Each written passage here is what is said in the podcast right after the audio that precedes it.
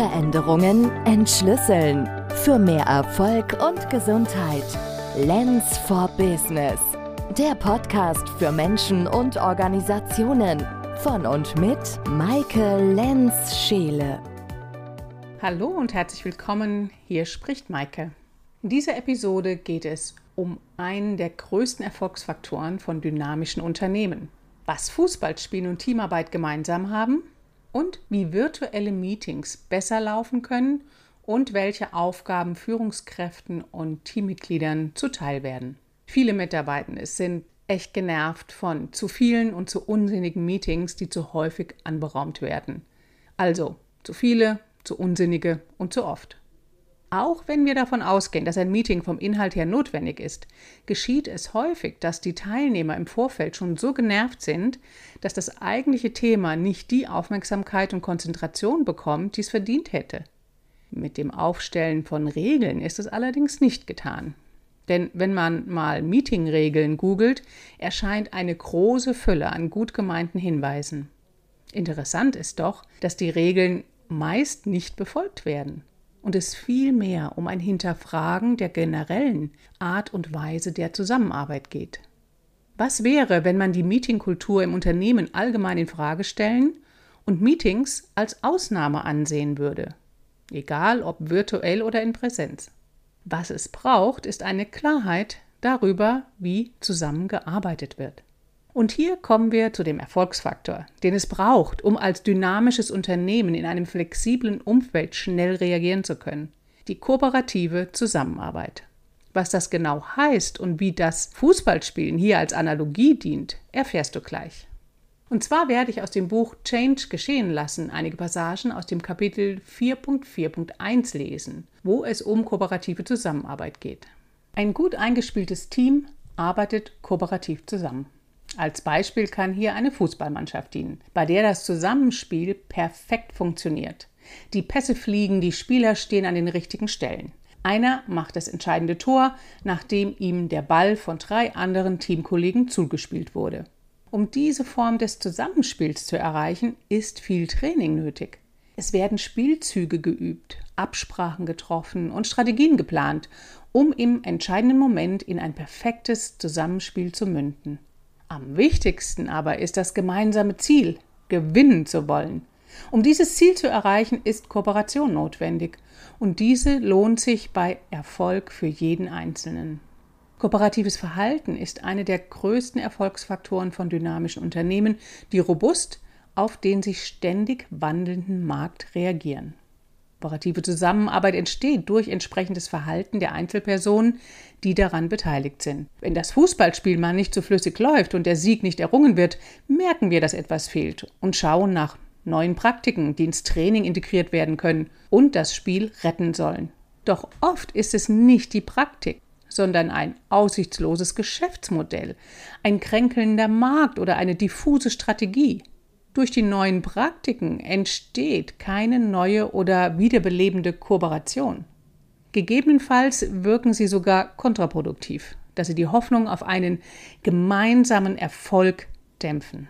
Wenn der Zweck klar ist und sich Kooperation für die Mitarbeiter lohnt, dann können folgende Praktiken Erfolgsbringer sein, um kooperative Zusammenarbeit in kleinen Einheiten wie Teams, Projektgruppen oder Abteilungen und auch im gesamten Unternehmen zu fördern.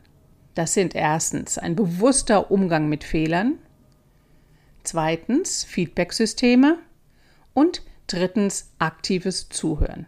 Ich gehe hier nur auf den ersten Punkt kurz ein und möchte vor allem das Augenmerk auf die kooperative Zusammenarbeit bei virtuellen Teams lenken. Wenn dich die anderen Punkte interessieren, dann lies in das Buch Change geschehen lassen hinein. Ich füge den Link mit dem genauen Kapitelangabe in die Show Notes. Aber nun zu einem bewussten Umgang mit Fehlern. Eine innovative Umgebung braucht eine hohe Fehlerakzeptanz. In Unternehmen, in denen nach einem Fehler reflexartig nach dem Schuldigen Ausschau gehalten wird, brauchen wir uns nicht zu wundern, dass die Mitarbeiter mittelfristig versuchen, keine Fehler zu riskieren, beziehungsweise gemachte Fehler vertuschen und nicht zur Sprache bringen. Dadurch wird persönliche und unternehmerische Entwicklung gebremst. Wir dürfen in Organisationen lernen, einen konstruktiven Umgang mit Fehleinschätzungen, Fehlschlägen und Irrtümern zu pflegen. Häufig stehen in diesem Zusammenhang der Anspruch eines Unternehmens und das niedergeschriebene Leitbild in starkem Kontrast zu der gelebten Realität. Im Idealfall werden Fehler als Lernchancen behandelt und wer lernt, wird gewürdigt. Fehlschläge sind dienliche Informationen, die uns helfen, die richtigen Antworten zu finden. Und hier noch ein Zitat von Oscar Wilde. Der Profi macht nur neue Fehler. Der Dummkopf wiederholt seine Fehler. Der Faule und der Feige machen keine Fehler. Und nun zur kooperativen Zusammenarbeit bei virtuellen Teams. Da in virtuellen Teams die informellen Austauschmöglichkeiten wegfallen, braucht es spezielle Zusatzinterventionen. Feedback-Kommunikation und Koordination sind weniger selbstverständlich. Zu Beginn fühlt es sich oft ein wenig künstlich an, diese Dinge zu planen. Sie werden mit der Zeit jedoch immer selbstverständlicher. Praktiken für virtuelle Teams.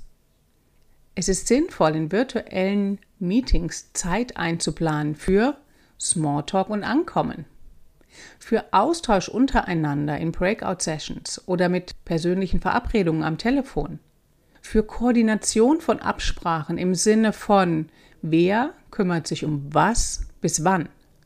Und es geht auch um Zeit für Absprachen, die gegenseitige Abhängigkeiten deutlich machen.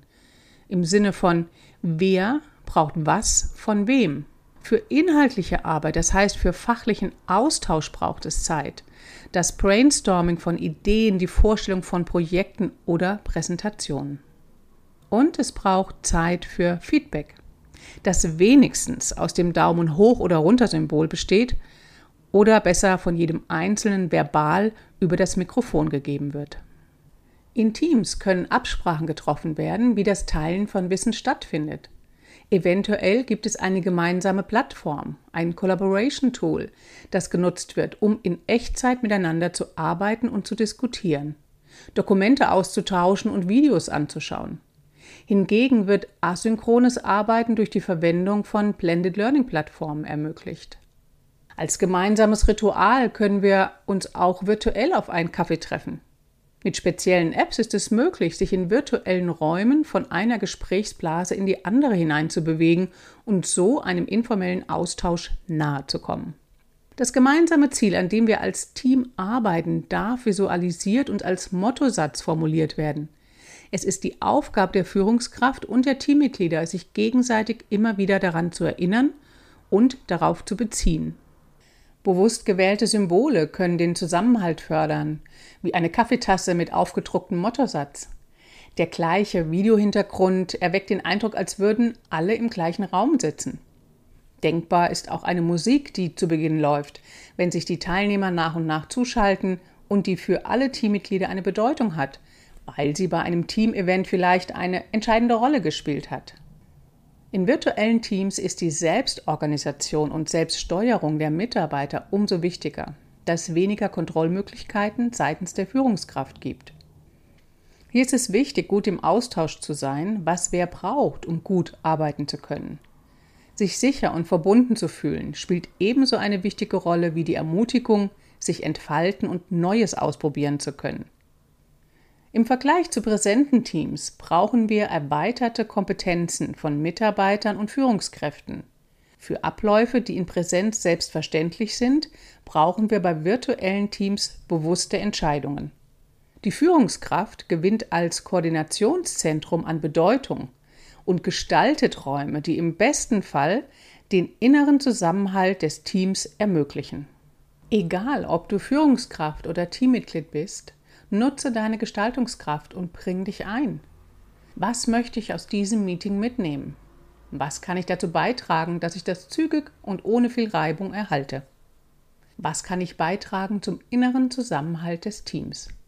Und manchmal ist es sehr hilfreich zu wissen, wann man die Klappe hält. Einfach mal nichts zu sagen und offen bleiben dabei. Nichts zu sagen und innerlich zu verstocken ist einfach. Es ist aber ein Riesenunterschied, wenn ich mich frage, trägt mein Redebeitrag dazu bei, dass es hier gut weitergeht, dass wir ein brauchbares Ergebnis erreichen? Nein, tut es nicht? Dann die Klappe halten und nichts sagen. Hinterher kann man es persönlich ansprechen, wenn es einem wichtig ist. In diesem Sinne, lade Veränderung ein und werde zur Mitgestalterin für mehr Gesundheit und Erfolg. Veränderungen entschlüsseln für mehr Erfolg und Gesundheit. Lens for Business. Der Podcast für Menschen und Organisationen von und mit Maike Lenz-Scheele.